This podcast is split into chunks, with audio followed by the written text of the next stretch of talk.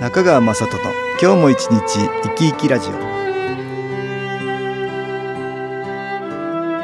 皆さん生き生きしてらっしゃいますか？この番組では気というものを私中川雅人がいろいろな角度からわかりやすくお話をしてまいります。どうぞごゆっくりお楽しみください。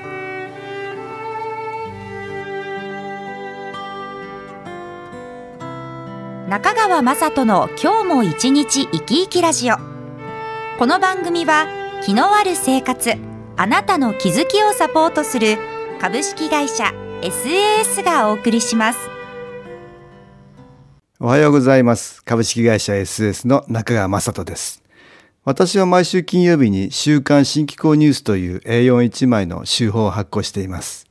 この週刊ニュースは1997年1月から始めましたので丸17年以上が経過しました。このニュースの内容は私、中川雅人の今週の気づきと称して1000文字程度の私の原稿と読者の皆さんからのお便りを4件ほど掲載しています。この週刊新機構ニュースは郵送やファックス、さらにはパソコンや携帯のメール、新機構のウェブサイトからも見られます。メール配信は無料ですので、新機構をまだよく知らない一般の方も読んでくださっているようです。全国のいろいろな方からお便りをいただきますので、私もこれを発行しながら随分勉強になることが多いんです。今日は先日の金曜日に発行した新機構ニュースからお話をしたいと思います。新機構のウェブサイトからも読むことができるので参照いただければと思います。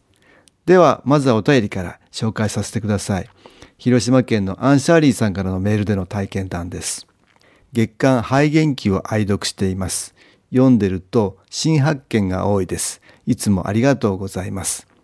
えー、月刊半減期は私ども SS が出版している情報誌ですが、研修に来られた方、気中血肺元気をお持ちの方など、会員の方に配布しております。この月刊誌は読者の気づきにつながるような方との対談、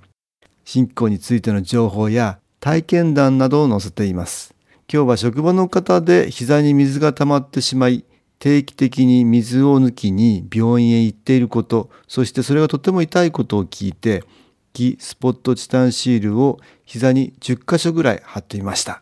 キスポットチタンシールとは、親指の先ぐらいの正方形の絆創膏でチタンを特殊加工して裏面に付着させ気を入れたものなんです。新機構の気を入れたシールには物に貼る数種類のシールとこの体に貼るシールがあるんですが体に貼るシールを10枚、膝の周り、あちらこちら10箇所に貼ったっていうことなんでしょう。それから1ヶ月ほどして聞くと、貼ったらすごく楽になったし、病院に行って見てもらった時、水が溜まっていないと言われ、あれから水を抜いていないそうです。またあのシール貼ってって頼まれたりして何か嬉しかったです。ありがとうございました。まあ、これは良かったですよね。このシール10枚1シートなんですが、貼っておくとそこからじわじわと気が浸透していきます。体の中でも調子が悪いところというのは気が減っている場所です。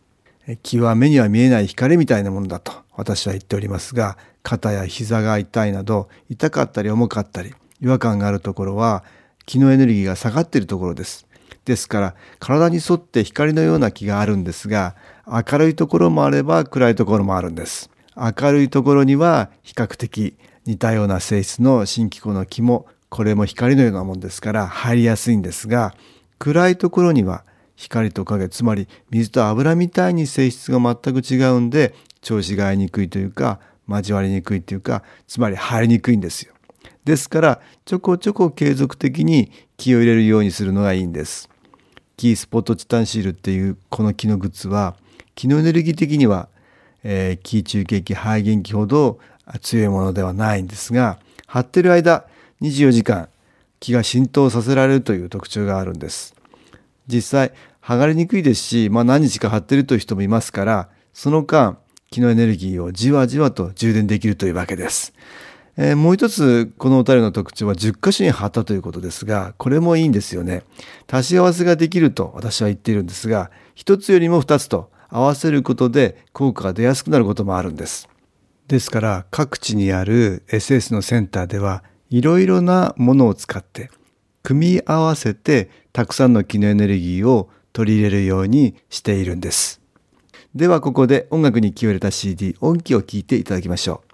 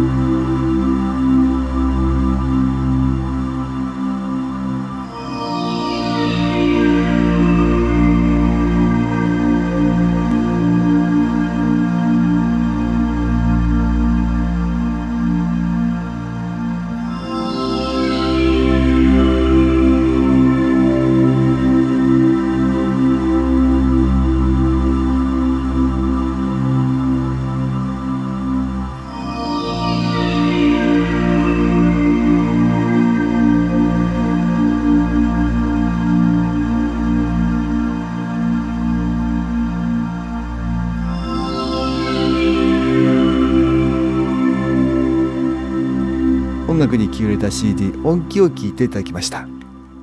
先日の金曜日に発行された週刊新機構ニュースの話をしています。今週の私の記事中川雅人の今週の気づきではちょうど先週開催していたんですが熊本県は阿蘇で研修講座をやっていましたのでタイトルを今そしてこれからの自分は変えられると称して研修講座の話題にさせていただきました。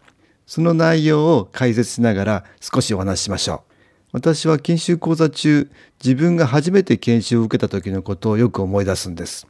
当時、研修の最後に決意発表というのがあったんですが、その時に肝に銘じたこと、つまり自分が変わることが大事ということだったんですが、それをよく思い出すんです。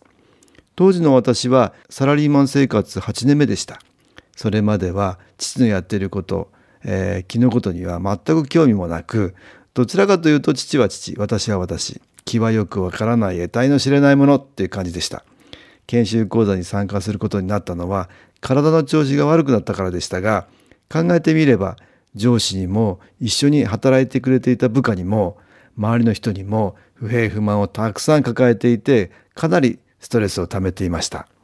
それは今こうやって気の観点から考えれば自分の気のエネルギーっていうものを下げているばかりではなくそれは周りにも悪い気の影響がいきますから私のせいで仕事がうまくいかなくなっていたなど結果的に周りにも迷惑をかけていたということなんですが当時そんなことは考えてもみないことでした。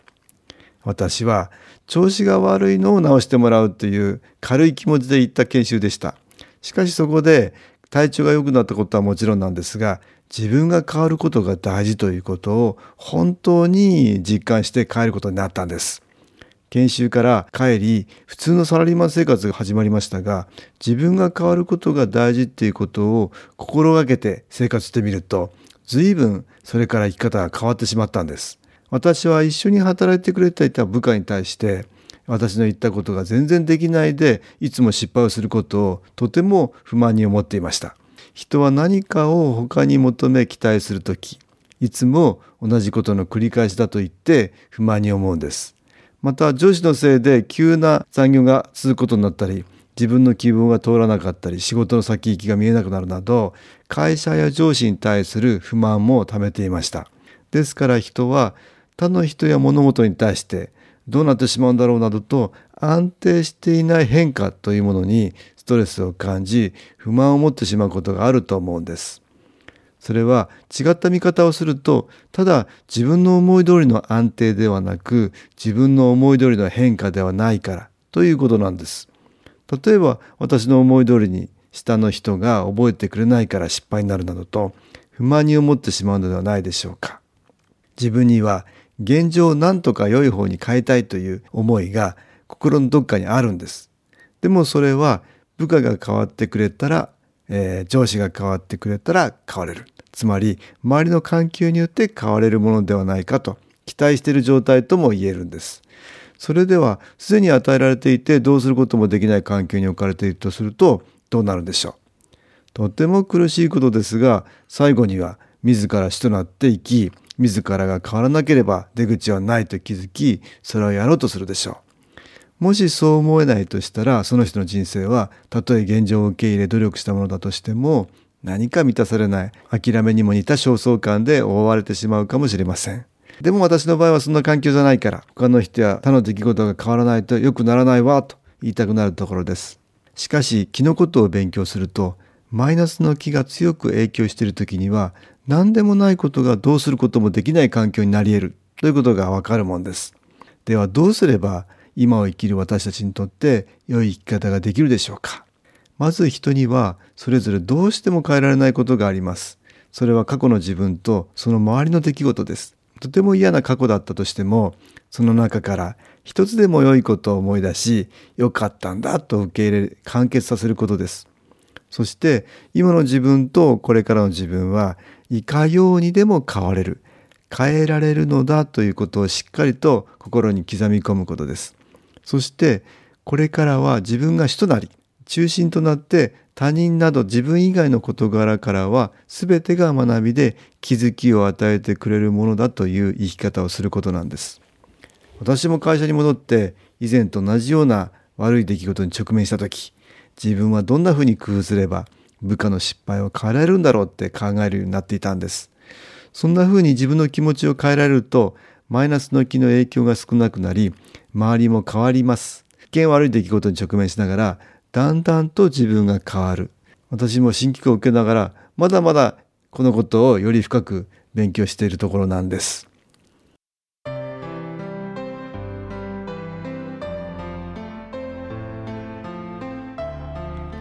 株式会社 SS は東京をはじめ札幌名古屋大阪福岡熊本沖縄と全国7カ所で営業しています。私は各地で無料体験会を開催しています。10月5日日曜日には東京池袋にある私どものセンターで開催します。中川雅人の昨日話と昨日体験と題して開催する無料体験会です。新気候というこの気候に興味のある方はぜひご参加ください。ちょっと気候を体験してみたいという方体の調子が悪い方ストレスの多い方運が良くないという方気が出せるようになる研修講座に興味のある方自分自身の気を変えるといろいろなことが変わります。そのきっかけにしていただけると幸いです。10月5日日曜日午後1時から4時までです。住所は豊島区東池袋1-30-6池袋の東口豊島区役所のすぐそばにあります。電話は東京03-3980-8328 3980-8328です。また SS のウェブサイトでもご案内しております。お気軽にお問い合わせください。お待ちしております。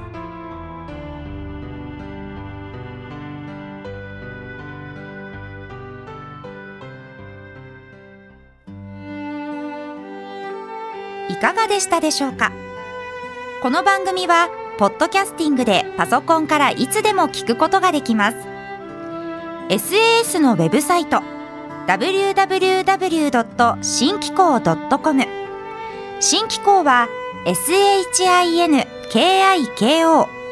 または FM 西東京のページからどうぞ中川雅人の今日も一日生き生きラジオ